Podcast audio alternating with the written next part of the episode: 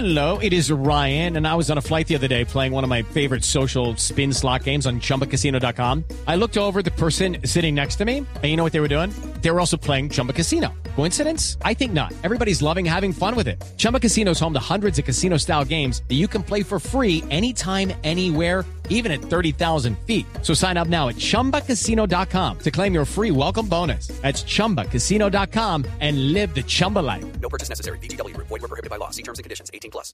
Y guerreros, muchos en eh, Transmilenio tienen que ser y muchos bogotanos que tienen que ir a sus trabajos, ir a sus casas y ven pues truncada esa posibilidad por cuenta de lo que está pasando con el sistema transporte ma- de, de transporte masivo en Bogotá.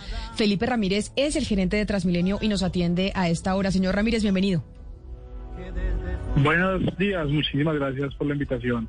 Hoy que arrancamos eh, semana el balance de Transmilenio de las estaciones que no están funcionando, ¿cuál es, doctor Ramírez? En este momento tenemos 52 estaciones que se encuentran totalmente vandalizadas, que no podemos operar.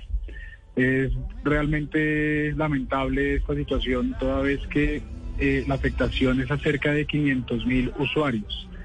Y adicionalmente, eh, pues eh, se suma que pues tener- seguimos teniendo bloqueos en el sistema. Y estos bloqueos hacen que tengamos que hacer cierres parciales o totales de troncales, lo cual sigue afectando también a muchos usuarios que tienen que caminar eh, largas jornadas durante estos días. Es realmente triste, preocupante y condenable este hecho. Por supuesto, las manifestaciones, como siempre lo digo, son totalmente bienvenidas. Es un derecho constitucional. Yo creo que todos tenemos eh, algo que decir, algo por qué quejarnos y siempre serán bienvenidas. Pero tenemos que tener en cuenta que no podemos afectar la movilidad de miles y miles de personas que diariamente necesitan de este servicio para poder trabajar y que además, lastimosamente, son los más vulnerables de nuestra ciudad los que se ven afectados con esta situación. Gerente Ramírez, la semana pasada, sobre lo que usted está diciendo, que hay momentos en donde se tiene que suspender el servicio en ciertas rutas porque hay bloqueos. Nos decían algunos oyentes que nos escribían que no entendían por qué el riesgo de esos bloqueos se tiene que trasladar monetariamente al usuario, porque es que pagan el, el pasaje de Transmilenio, entran a la estación de Transmilenio y por cuenta de los bloqueos, ya habiendo entrado a la estación de Transmilenio, les dicen no se puede prestar el servicio porque no hay paso. Y entonces a la gente le toca salirse de la estación de Transmilenio y buscar otro medio de transporte. Pero igual el tiquete ya se lo cobraron, ya lo pagó y no le devolvieron la plata. ¿Por qué? Porque el usuario es el que tiene que correr el riesgo.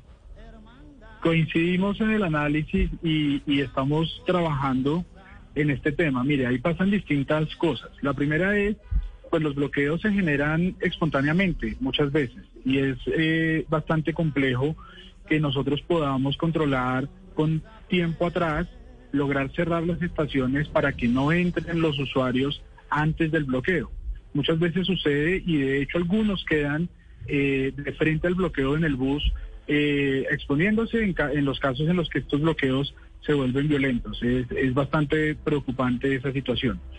Y hay algunas otras ocasiones en donde, eh, pues ya, y las estamos estudiando, en donde ya hecho el bloqueo, eh, pues sí prestamos el servicio, pero no en todas las estaciones siguientes, en dos o tres o cuatro, o bueno, dependiendo de- de- del, del sitio en donde se encuentre. Pero doctor Ramírez, ¿por qué no devolverle a la eh, gente el tiquete? O sea, es decir, si usted entró, pagó y al minuto le dicen, después de haber usted entrado, oigan, no se puede prestar el servicio, ¿por qué no, no por lo menos devolverle la plata y dejarle el crédito en la tarjeta de tu llave? ¿Por qué él es Claro el usuario sí. el que tiene que correr el riesgo y perder la plata? Déjeme terminar porque ya voy para allá precisamente.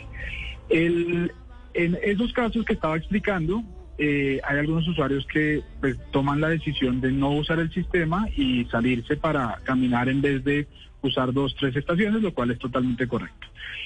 En efecto, cuando sucede eso, no tenemos la posibilidad de devolver inmediatamente el tiquete. Y yo coincido que el riesgo no puede ser trasladado al usuario.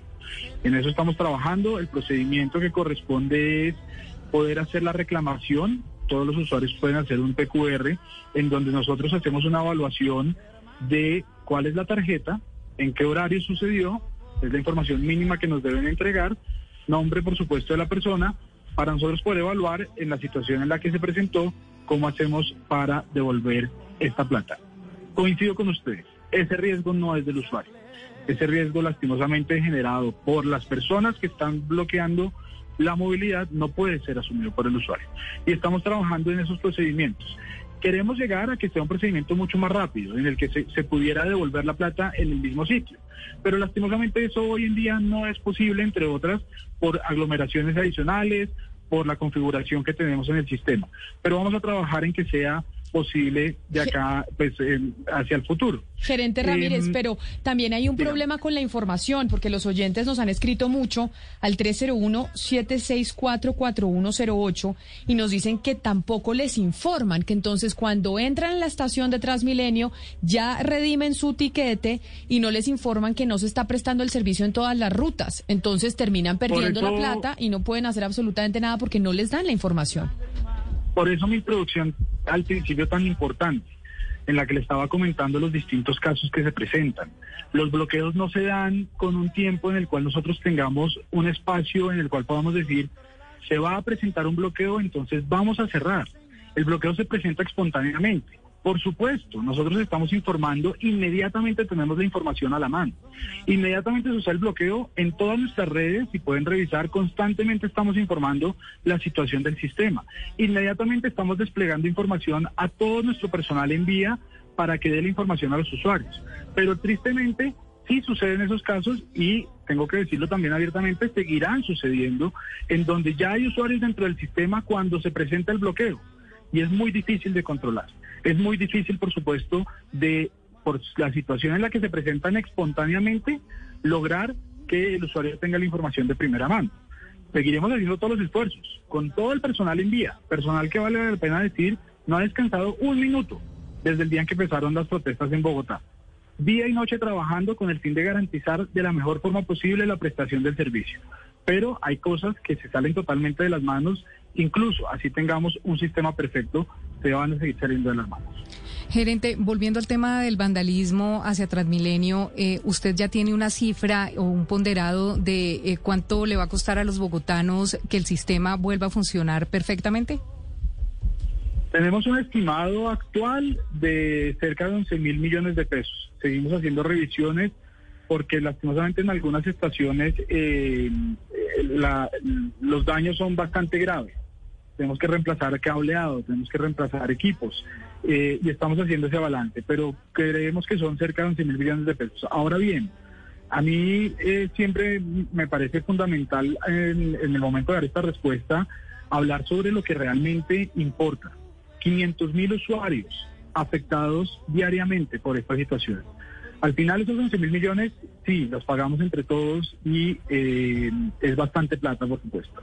Pero la afectación diaria de 500 mil personas que tienen que caminar horas para llegar a sus destinos, que no tienen otra opción y que son además las personas más vulnerables de la ciudad, eh, pues es realmente preocupante y, triste. Y por eso el, el equipo Transmilenio y eh, encabezado en mí mismo, que no hemos parado un segundo, vamos a trabajar hasta el momento en el que sea necesario para recuperar el sistema y poderle dar a estas personas de nuevo la movilidad que sabemos que tiene que mejorar, pero que por supuesto estas condiciones son peores que cualquier otra situación que pudieran tener.